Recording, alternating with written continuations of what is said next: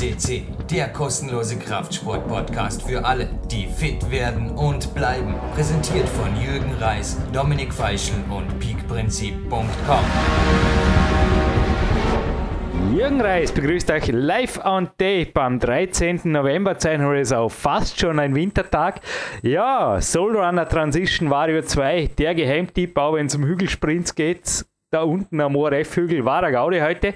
Ja, was haben wir heute noch sonst an Ausrüstungstipps fürs Erste, bevor es in die Sendung geht? Camp der 7, volle Montur derzeit angesagt. Kinetic Long Band und natürlich das lange Shirt, sogar das Tube trage jetzt. Und es ist 14.22 Uhr. Trainiert habe ich heute im Olympiazentrum. Wer keine Turnhalle zur Verfügung hat, natürlich die Übungen kann man auch mit Bänkerings oder die Edelkraftbarren machen, die ich heute gemacht habe. Lapis Balls wurden attackiert, alle Register gezogen, aber alle Register in Bezug auf Training, das dürfen wir ohnehin den Zuhörern. Danke übrigens, viele Downloads, viele Fragen, dürfen wir jetzt schon versprechen, kommen in einem Trainingsspecial. Fragen über Fragen. Wie macht also an deinem wie ging das an deinem Trainingszeit Millionärs Lifestyle? Will sich nichts ändern. Mir gefiel die Redewendung will sich. Hat mir irgendwie an eine Mentalformel in meinem Buch erinnert. dass irgendwie, das, das Wort ist mächtiger, irgendwas in die Richtung. Und dann war noch Training, Training, Training. Ja, wie gesagt, Training, Training, Training gibt's. Und Gott sei Dank, wir hatten ja dieses Jahr schon fünf Kämpfer Diät Specials, war Trilogie im Frühsommer, gefolgt von einem Duo im Herbst. Und jetzt sind wieder einige Fragen hier. Und der Monolog ist eh schon bald beendet. Ich darf jetzt noch ganz kurz den Sponsoren, die dieses Projekt unterstützen und ermöglichen, ein herzliches Danke noch separat aussprechen. Kleinbig, Sirvana.at, Sporo.at, B Quadrat und die Bäcker Mangold. Der Rest der Sendung tue ich jetzt die neuen Kalender. Best of Bouldern, Best of Klettern, wer sich auch für die Kämpferdiät motivieren will. Da sind fitte, leane Jungs drin. Naja, ist ähnlich wie der Turnsport. Das Klettern hat auch eine Sportart, die die Kämpferdiät sicherlich sportartmäßig eher begünstigt. Ich weiß nicht, ich bin kein Bankdrücker, ich bin kein Schwerathlet, aber klar, auf jeden Fall ein voller Bauch turnt und klettert nicht gern. Best of Bouldern, Best of Klettern, Best of Best Kalender, sage ich jetzt einfach nur, großer Stolz des Studios. DMMS Verlag erschienen, gibt es auch andere, Best of Mountainbiking, Best of Outdoor, haben wir auch noch hier, haben noch nicht alle angeschaut, auf jeden Fall empfehlenswert. Oder ihr könnt auch wie beim Kämpferdiener in der Retro Gamer blättern, auf jeden Fall. Herzlich willkommen in der Right Corner, da rechts zum Fenster raus, Richtung Bodensee. 600, 700 Kilometer nördlich schweifend der Blick, acht Stockwerke über Dormen. Sebastian Förster und der Rest der Sendezeit gehört dir, weil heute geht es um die Science der Kämpferdiät und da keine mitreden. Na, da bin ich mir nicht ganz so sicher. Auch erstmal ein herzliches Willkommen von meiner Seite an alle PowerQuest CT-Hörer. Und zum Glück begegnen wir uns jetzt heute nicht im Ring, wenn du mich schon irgendwie in der rechten Ecke ankündigst. Aber ähm, grundsätzlich haben wir natürlich heute, ja, also wir hatten aufgrund der letzten Specials und der Trilogie, Trilogie zur Kämpferdiät ja auch immer wieder Fragen, was die Hintergründe und auch die Wissenschaft angeht. Ähm, ist ja im Moment generell auch so ein Trend, der schon ein bisschen länger andauert, das ist nicht nur im Moment, aber ein bisschen länger andauert, ähm, dass alles irgendwie science-based sein muss, ähm, damit es überhaupt funktioniert. Und ähm, dazu möchte ich ganz gerne auch nochmal wirklich etwas detaillierter Stellung beziehen und auch ähm, das eine oder andere speziell auch zur Kämpferdiät dann dazu sagen, weil ich denke schon, dass es nicht unwichtig ist, ähm, auch ja die Hintergründe zu kennen. Ähm, sicher auch Wissenschaft einen sehr, sehr wichtigen Beitrag ähm, dazu hat, eben wie Ernährung sich weiterentwickelt und ähm, ja, insgesamt einfach dann vielleicht auch dazu zu sagen, was ja, Teile des Evidence-Based wiederum betrifft. Also das ist dann nicht nur Science-Based, sondern Evidence-Based. Also Evidenzen gibt es auch aus verschiedenen Bereichen und dazu fand ich immer, und das wollte ich ganz gerne so als Einleitung mit einbringen von Dr. Andy Galpin, ähm, sehr gute Aussage oder Zitat eben, dass evidenzbasierte Praxis eben zu 33 Prozent, also ein Drittel aus eigener Erfahrung, ein Drittel Erfahrung von anderen Experten in diesem Gebiet und eben ein Drittel der Wissenschaft besteht und eben ja dieses Science-based, also rein Wissenschaft basiert, also zu 100 Prozent auf Wissenschaft basiert irgendwas zu machen, ist äh, ja fast unmöglich und ähm, ist auch, glaube ich, nicht der Anspruch der Wissenschaft. Deswegen sollte man da auch immer wieder unterscheiden und eben deswegen auch ähm, meine ich gerade noch einleitend, äh, dass du auch trotzdem dazu beitragen kannst, selbst wenn du jetzt in der Wissenschaft da nicht so tief drin bist oder hinterher bist, ähm, weil es dich auch letztendlich nicht wirklich kümmert oder interessiert, weil du weißt, dass für dich die Kämpferdiät eben sehr, sehr gut funktioniert ähm, und eben da auch deine eigene Erfahrung sehr, sehr große Rolle spielt und natürlich auch mit doch relativ vielen Coaches, die du jetzt schon über die Jahre betreut hast. Ich glaube auch deswegen ähm, sollte das immer mit Einfluss haben in, ja, in solche Bereiche oder wenn man eben probiert, eine Ernährung auf wissenschaftliche Basis auseinanderzunehmen.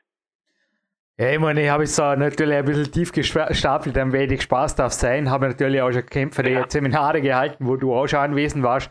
Habe nach wie vor mein genau. Coaching-Team. Danke übrigens an Roland und an Klaus für die Unterstützung, die 100% in PowerQuest hier einfließt. Und es waren über die Jahre sicherlich weit über 100 Coaches.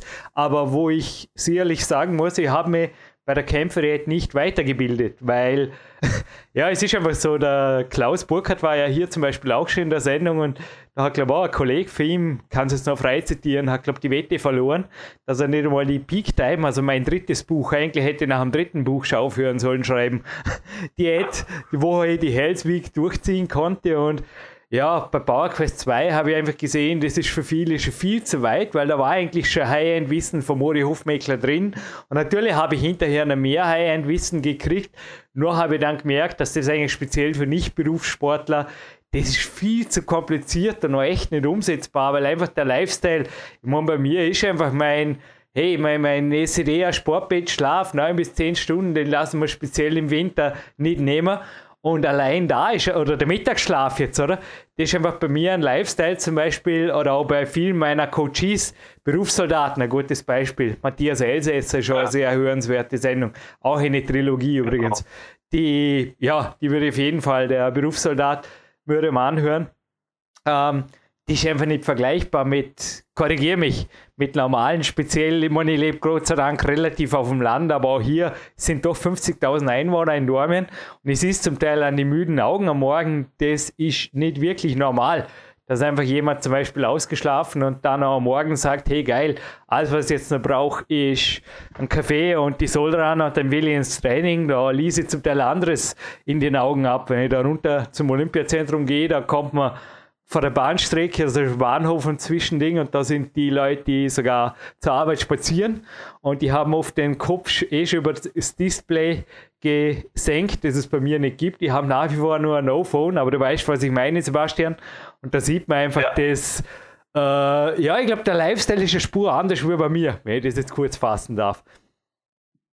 Genau, also ich glaube, das ist auch ein ganz, ganz wichtiger Punkt eben zur Kämpferdiät, dass da wirklich auch nicht um rein um eine Ernährungsform geht, sondern immer um, um einen Lifestyle. Und wenn man das natürlich auch wirklich sehr genau betrachten will, ähm, wurde die Kämpferdiät oder auch die Warrior Diet so, wie sie beschrieben ist von Ori oder so, wie du sie auch weiterentwickelt hast, beziehungsweise auch eigene Varianten ähm, beschrieben hast in deinen Büchern, eben nicht im Detail studiert. Also man kann jetzt nicht sagen, okay, es gibt jetzt eine Studie zum, zur Kämpferdiät, speziell so wie Jürgen Reis sie macht. Deswegen muss man da auch immer wirklich auseinanderhalten, ähm, ja, wie das Ganze entstanden ist und wie sich das entwickelt hat und inwiefern man dann wirklich auch die Wissenschaft nutzen kann, um zu sagen, das funktioniert so für dich oder eben nicht. Auch letztendlich die Wissenschaft häufig eben einen Mittelwert ausspuckt und äh, es kann auch immer sein, dass es halt für einige äh, untersuchte Personen sehr gut funktioniert hat, für andere gar nicht und ähm, für fürs große Mittel irgendwie dann so halbwegs funktioniert hat und letztendlich ja muss man dann rausfiltern, okay, für wen funktioniert es vielleicht wirklich gut. Ähm, das gilt auch für viele Trainingsstudien, gerade im Bereich jetzt äh, im Leistungssport oder so, dass da kann da sich irgendwie so auf Mittelwerte zu verlassen, da würde ich die wenigsten Leute wirklich voranbringen. Deswegen man muss schon ganz genau auch beurteilen können, wie das einzuordnen ist, so eine einzelne Studie oder eben auch vielleicht mehrere Studien. Und äh, was jetzt auch ganz lustig fand, was du eingebracht hast, ähm, zum Thema eben morgens, ähm, ja, so sehr verschlafene Menschen oder auch vielleicht gestresste Menschen zu sehen. Das ist so ein klassisches Beispiel, ähm, was man vielleicht auch dann bei Studien beachten sollte, ist eben ein kausaler Zusammenhang oder Korrelation und ähm, Korrelation, also gerade auch so Beobachtungsstudien werden ganz gerne herangenommen, um in den Medien irgendwelche Themen breitzutreten und, und auch für Aufschrei zu sorgen. Und wenn man halt danach gehen würde, zum Beispiel gab es eben eine Studie, wo gezeigt wurde, also eine Beobachtungsstudie, die gezeigt hat, in Anführungszeichen, ähm, dass Menschen, die Frühstück auslassen, also im eigentlich in engeren Sinne schon wirklich intermittierendes Fasten oder vielleicht dann auch die Kämpferdiät, also als Teil des Ganzen betrachtet, ähm, hatten deutlich höhere Bauchumfänge, ähm, mehr Fettleidigkeit und ein höheres Herzinfarktrisiko. So und da war für mich auch gleich so ein Warnsignal, okay, wie wie ist das jetzt zu beurteilen? Also das wäre jetzt ja genau das entgegen dem, was wir eigentlich auch selber erlebt haben oder erfahren haben. Und auch eben, das ist eine Beobachtungsstudie. Und wenn man sich die Leute anguckt oder jetzt gerade die untersuchten Probanden anguckt, ähm, dass die morgens mit dem Bäcker total gestresst aufstehen, gar nicht es schaffen zu früh, frühstücken, ähm, weil sie einfach wirklich vom, ja, vom Bett irgendwie ins Auto rollen, dann total gestresst zur Arbeit fahren, bis mittags nichts essen, dann bis dahin wahrscheinlich irgendwie zwei Liter Kaffee und nach dem Essen dann nochmal Kaffee und Kuchen, damit sie irgendwie sich hochhalten können. Ähm, klar, das sind eben Leute, die das Frühstück vielleicht auslassen ähm, und sehr ungesund dadurch sind, aber äh, oder was heißt sehr ungesund sind, aber eben nicht durch das Frühstück auslassen, sondern durch ihren gesamten Lebensstil. Und wenn man dann probiert, das irgendwie daraus ähm, ja, die Schlussfolgerung zu ziehen, was dann wieder andere verwendet haben, eben, dass das Frühstück das wichtigste Essen überhaupt ist, ähm, ist dann einfach nur so ein Umkehrschluss, der eigentlich aus einer, auf einer völlig falschen Annahme basiert. Deswegen, deswegen auch da immer ganz, ganz wichtig, sich anzugucken, gerade wenn in den Medien es auch, auch breit getreten wird und wir jetzt zum Beispiel auch einfach für die Kämpferdiät sind oder es einfach Leister sind, die wir wirklich befürworten. Ähm, so ist halt auch in den Medien natürlich das intermittierende Fasten jetzt durch viele Bücher, was wir auch schon vorher erwähnt haben, ähm, ganz stark im Trend. Und auch da wird halt vieles wiederum falsch verwendet, beziehungsweise einfach Aussagen getroffen, die eben auf solchen ja, Zusammenhang, äh, also aus solchen Beobachtungsstudien basieren und dann auch sich nicht immer halten lassen und dann das Ganze wieder in Verruf gerät. Also das heißt, dann gibt es wieder ganz viele oder erste Medienberichte, die sagen, intermittierendes Fasten oder eben dann vielleicht auch eingebunden, die Kämpfer, das ist totaler Quatsch, weil, weil, weil. Und ähm, so geht das meistens auch hin und her. Deswegen ähm, selber, also wenn, wenn man sich da mit dem, mit dem ganzen Bereich wissenschaftlich wirklich auseinandersetzen will, ähm, dann ist das relativ komplex und ähm, dafür ist es auch gerade das intermittierende Fasten noch viel zu jung in der Wissenschaft. Das heißt, also die meisten Studien fangen so ab 2009, 2010 an. Ähm, wenn man da jetzt mal zurückblickt, wann du mit der Kämpferdiät, ähm, ich sag mal, öffentlich gegangen bist oder auch wann die Warrior Diet veröffentlicht wurde, das Buch, ähm, das ist schon dann deutlich älter und bis dann die Wissenschaft erstmal aufspringt, ähm, dann die Medien an Bord kommen. Also ist jetzt vielleicht die letzten zwei, drei Jahre so sehr äh, bekannt geworden dann wirklich. Das heißt, es sind schon 20 Jahre vergangen, 25 Jahre vergangen, bis das Thema wirklich irgendwie auch ähm, Aufmerksamkeit erlangt und dann auch entsprechende Gelder vielleicht in diese ganzen Studien mehr und mehr fließt. Weil auch da muss man sagen, was diese Finanzierung heute von den Studien angeht, ähm, dass da natürlich ja, ich sag mal, viele Studien werden von Lebensmittelkonzernen finanziert ähm, oder auch von der Pharmaindustrie.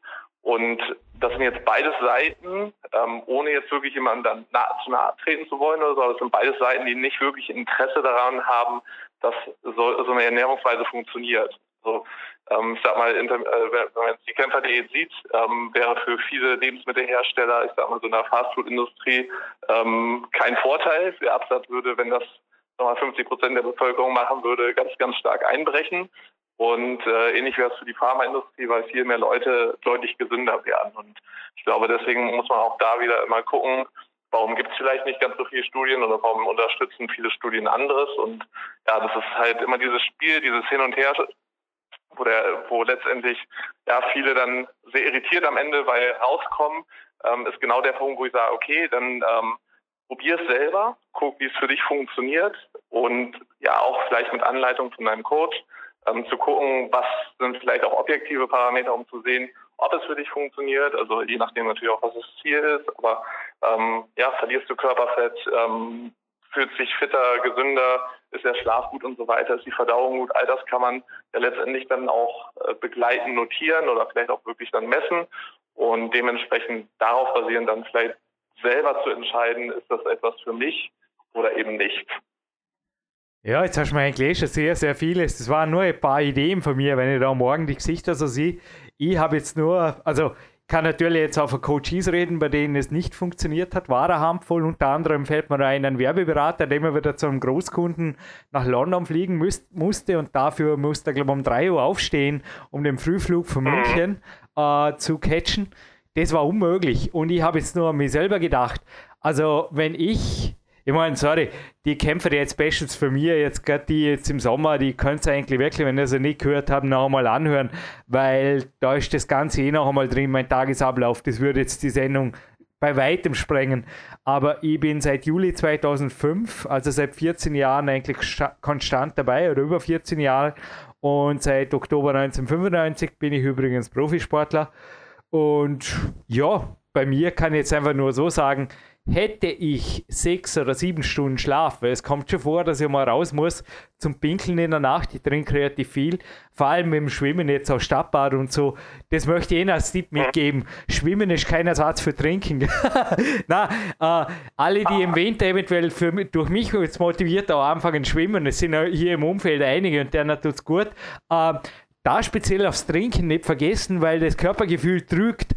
Man hat nach dem Schwimmen keinen Durst davor, sowieso nicht. Aber in der Nacht, da kann man dann plötzlich mit einem Brand aufwachen. Das möchte ich jetzt nicht mitgeben. Also nach dem Schwimmen auf jeden Fall trinken, wie nach einer normalen Ausdauereinheit auch. Das Problem ist, man schwitzt nicht beim, beim Schwimmen. Also man schwitzt sehr wohl, aber unter Wasser. Und das irgendwie korreliert das nicht mit dem Körper äh, Gefühl, weil wir sind doch schon ein bisschen weg vor der Kaulquappe oder Fisch oder was auch immer wir mal für einen Wasserdinosaurier waren. Gut. Ähm, ja, und würde ich sechs oder sieben Stunden schlafen, da bin ich jetzt hängen geblieben. Das wird unmöglich funktionieren, weil die Verdauung bei mir, ich weiß nicht, wie es dir geht, aber die Darmentleerung ist bei mir eigentlich erst so nach acht bis neun Stunden. Und davor, da, boah, davor was essen oder davor überhaupt was tun, das ist die Hölle. Ich hoffe, ich habe manchmal gesagt, äh, Training oder überhaupt Aktivität auf einen nicht leeren Darm. Das ist auch der Grund, wieso der Rudi Pfeiffer, der Kinesiologe, regelmäßig meinen Darm checkt. Bei jeder, nicht dass, nicht, dass immer was ist, aber es ist ab und zu was. Und das merke ich. Also wenn bei mir am Darm was ist, sei es eine Nahrungsmittelunverträglichkeit, die ich auch schon hatte, oder ja, das sonst was einfach nicht in Ordnung ist. Zu viel Stress, der Darm ist ja ein Stresshormon. Ist jetzt bei mir auch nicht oft, aber ja, es ab und zu, wenn ein bisschen was dazu, äh, zusammenkommt, dass ich mich einfach nicht so gut fühle oder irgendwas, kann schon sein, speziell im Winter. Und das schlägt dann bei mir auch ab und zu auf den Darm. Und da merke ich auch dann bei mir, ich meine, ich gehe nicht weg von der Kämpferdiät, ich gehe zum Rudi Pfeiffer. Aber es würde nicht funktionieren, bevor ich das nicht behoben habe. Nur ist dann eben auch drum zum Rudi Pfeiffer nicht weg von der Kämpferdiät da wäre bei der Kämpferdiät der Hebel anzusetzen, zumindest in meiner Achtung, einfach, das wäre Worst Case, das, das würde nicht funktionieren. Aber nochmal, das bin ich oder das sind auch viele Coaches in meinem Umfeld, aber ich muss zugeben, bei meinem Lifestyle funktioniert es, würde ich ihn ändern müssen, also normal arbeiten oder was, oder auch, ich glaube, sieben Stunden schlafen wäre für mich schon nicht gut. Da müsste man echt einen längeren Mittagsschlaf, kann ich mir im Moment das nicht vorstellen, ehrlich gesagt. Also acht bis zehn Stunden ja. in, im Winter sind ideal. Im Sommer brauche ich ab und zu ein wenig weniger.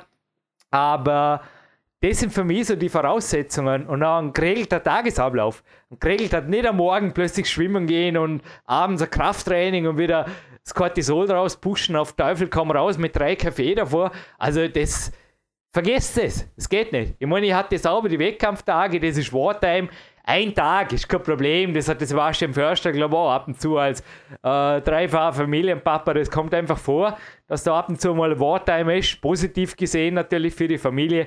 Das haut einen nicht geil für der Rolle, hat der Ori Hofmeckler auch gesagt. Auch wenn das der Dauerzustand ist, ist halt die Frage, gibt es überhaupt eine richtige Diät? Oder? Da sind wir wieder zurück bei der Pharmazie. Oder?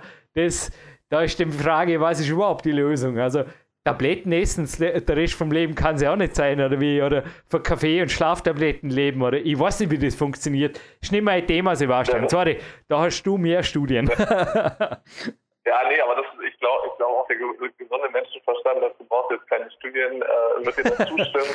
äh, ich glaube letztendlich auch eben ein wichtiges Thema ist wirklich auch der Schlaf. Also da wird immer wieder auch gezeigt, dass gerade so ein Schlafdefizit eben dazu führt, ähm, dass die Leute deutlich mehr Heißhungerattacken haben oder auch generell dann dazu neigen, überzuessen.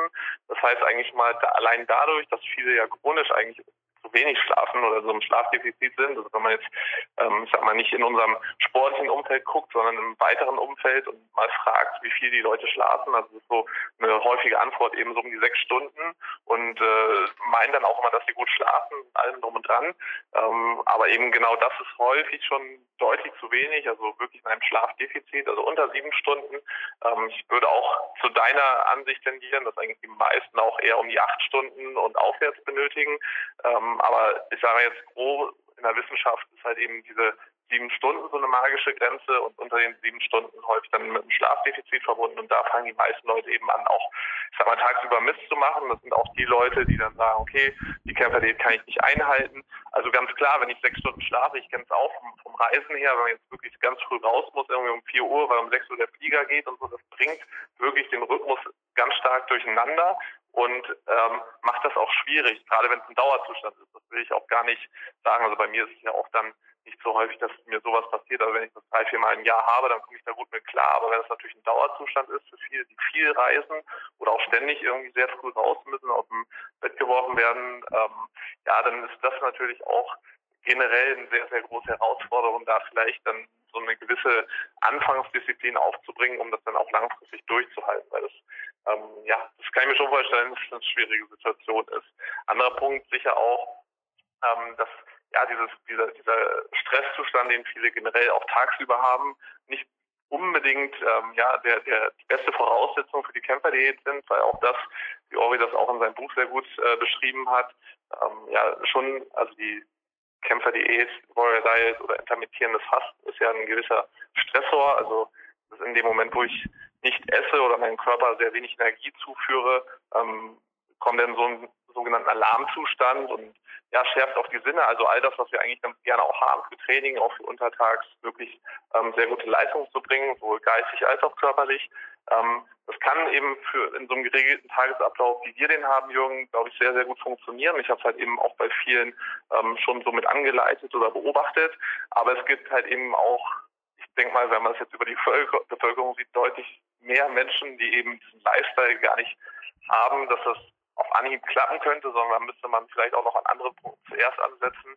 Weil wenn der ganze Tag irgendwie aus Stress besteht und ja, neben Arbeit, blauer Strahlung durch TV und wenig Training, schlechte Ernährung generell, ähm, da ist vielleicht dann die Kämpferdiät auch schon ein zu großer Sprung. Da wird es schon vielleicht reichen, wenn man wirklich sagt, okay, trink mal erst genügend Wasser und isst dein Gemüse. Ähm, aber gut, das ist das sind so Themen wieder für sich, die vielleicht jetzt auch nicht so sehr auf, auf die aufs Kämpferdiät-Special zutreffen. Äh, nichtsdestotrotz, glaube ich, ist es immer wichtig, auch nochmal die Basics in diesem Zusammenhang zu nennen und einzubringen. Ja, ich meine, ich kann jetzt den positiven Un Umkehrschluss machen. Genug schlafen, wenn es sein muss, das Smartphone nehmen, aber wenn, dann halt so kurz wie möglich oder wenn überhaupt, einfach dreimal überlegen, ist es überhaupt notwendig, vor dem PC oder vor digitale Technik zu gehen, vor allem abends. Den Wecker, ja. wenn es möglich ist, einfach auch, weil normalerweise braucht man keinen Wecker. Ich weiß nicht, ich, ob du einen Wecker brauchst, ich brauche keinen Wecker, weil wenn ich ausgelaufen bin, äh, war ich rechtzeitig auf und wenn ich am Morgen eine halbe Stunde länger schlafe, das ist jetzt bei mir den Luxus gönnen wir, dann habe ich in der Nacht nicht gut oder zu wenig geschlafen. Aber das gebe ich dem Körper dann einfach, weil bei mir geht es um Qualität untertags und zum Thema Stress. Also wenn man jetzt medizinisch messen würde, würde man auf jeden Fall sagen, Jürgen Reis hat leichten Stress. Das ist der positive Stress, der ist ja auch gut. Also er ist schon genau. moderieren, genau. das Hirn ist ordentlich am Arbeiten, er tut zumindest stehen im Studio und sich da mit einer Blackroll Mini die, das Fußbett massieren. Also irgendwie ganz ruhig ist er nicht. Also er wird auf jeden Fall medizinisch, Pulsschlag wird vermutlich auch leicht erhöht sein. Er hat auf jeden Fall leichter Stress und das ist aber auch erwünscht. Und beim Training also der Bosk hat das, glaube ich, da auch schon gesagt, das Training bei einem niedrigen Cortisolspiegel, auch schon wegen den Gelenken, da gibt es auch Studien wegen der Gelenkschmiere, extrem ungesund ist. Also speziell so Hormonschwankungen und so Zeugs, äh, ja, sollte man schon ein bisschen vorsichtig sein, aber jetzt wieder zum Positiven, einfach den Lifestyle machen, der dazu passt. Ich kann mich erinnern, als ich damals Vollzeit gearbeitet habe, waren zwar nur elf Monate. Es hat bei mir auf Dauer nicht funktioniert, aber in der Zeit bin ich vom Büro heim 17 Uhr, habe ich eh auch schon da erzählt. Dann habe ich einen, Mittags also einen Mittagsschlaf, einen Spätnachmittagsschlaf gemacht. Autogenes Training, gute 30 Minuten. Dann zack, Rucksack, Kletterhalle. Äh, was war damals? Kleiner Proteinregel und ein großer Kaffee. Und dann habe ich einfach trainiert, also so bis fast 23 Uhr. Aber das war eben auch der Grund, wieso und habe hinterher das Kämpferdiener gemacht, gekocht. Ne? Also der Grund, wieso es eigentlich auch bei mir, es war der Grund, dass ich gekündigt habe, jetzt wisst ihr ja, ich war konstant im Büro dauermüde. Also noch einmal, da komme ich jetzt zurück für mir. Ich habe es nicht auf die Reihe gebracht, aber es gibt sicherlich Modelle. Und naja, mein Sebastian, bei dir, was man sicherlich in SIP geben, mitgeben kann, wenn Lifestyle immer wieder so Ausnahmetage erfordert, vielleicht sogar mehr wie bei dir, auf keinen Fall an den Tagen trainieren, oder? Das kann man sicherlich so sagen, oder? Ja, wenn überhaupt, genau. dann erst in der zweiten Tageshälfte nach dem Mittagsschlaf, wenn man sich dann doch noch gut fühlt. Aber da was vom Zaun brechen, boah, da wäre ich vorsichtiger. Dann echt lieber einen Ruhetag. Also Rory Hofmeckler hat mich auch dort, dort zum Teil gecoacht, damit ich solche Problemfälle coachen kann. Ein Schichtarbeiter war auch mal dabei. Es hat denen ziemlich gut funktioniert. Ja. Aber der Rory hat gesagt, sag dem Mann das, was ich jetzt nicht sage in der Sendung, weil sonst haben wir wieder die Sendung auf einer Stunde. Es ja. war relativ komplex. Aber sage ihm auch, Schichtarbeiten ist nicht gesund und kein Dauerzustand.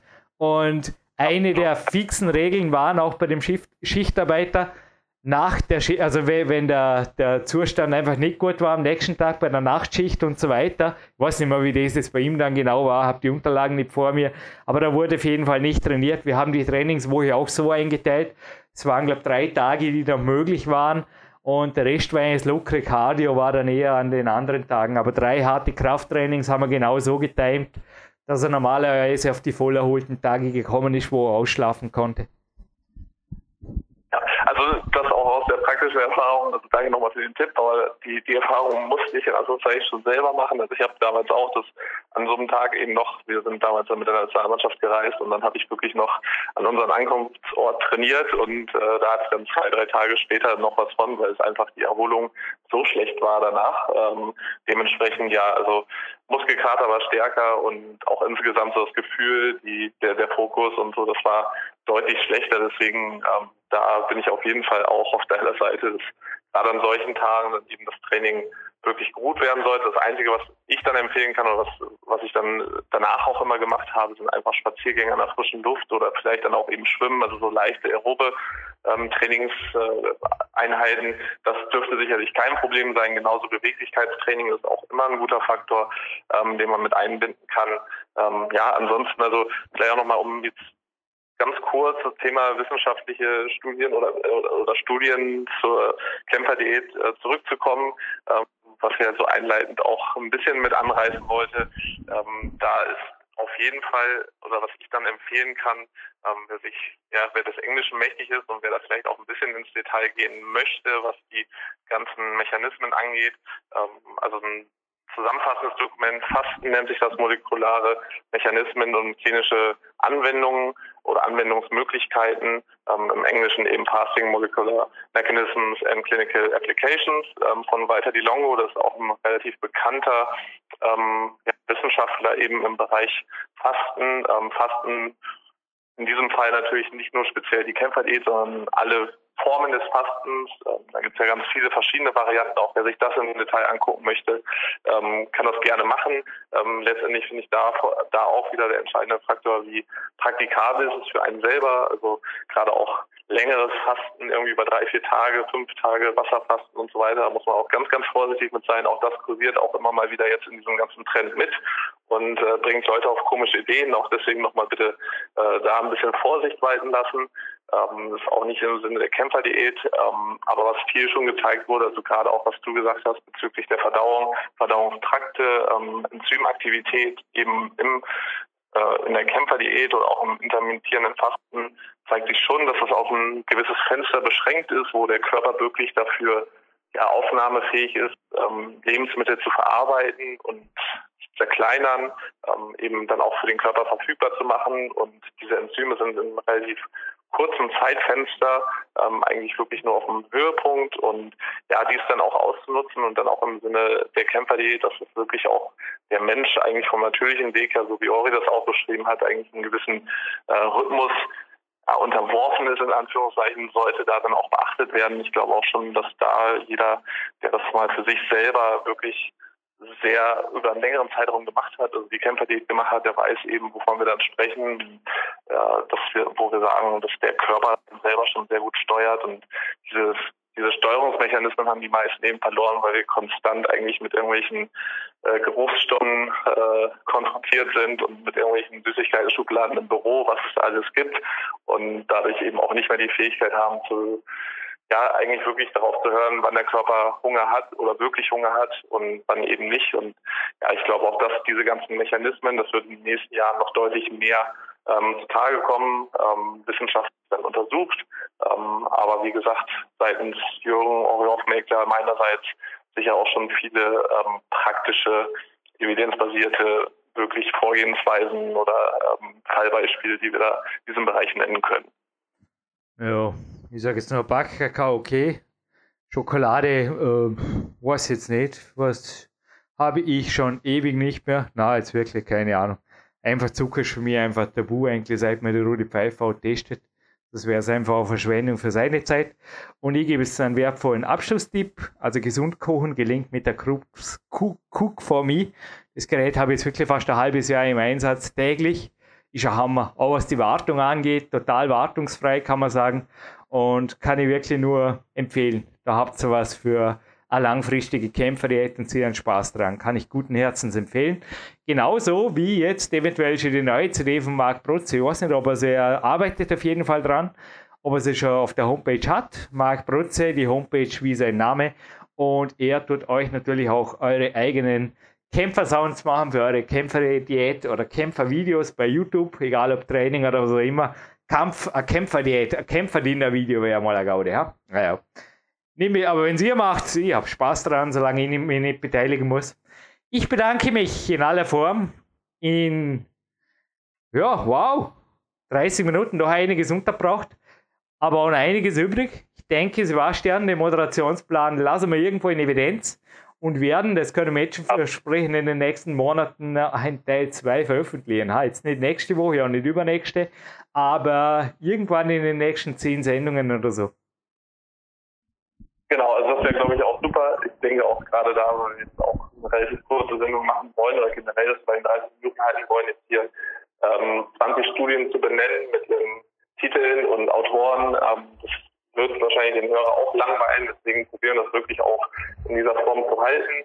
Ähm, aber natürlich, wenn Fragen sind, speziell oder spezifisch eben zu Kämpferdiät und wissenschaftlicher Hintergrund, ähm, dann können wir das gerne nochmal mit aufnehmen. Ansonsten, wie Jürgen schon sagt, ich glaube, der Moderationszettel ist noch lang genug. Da können wir sicher noch eine weitere Saison füllen.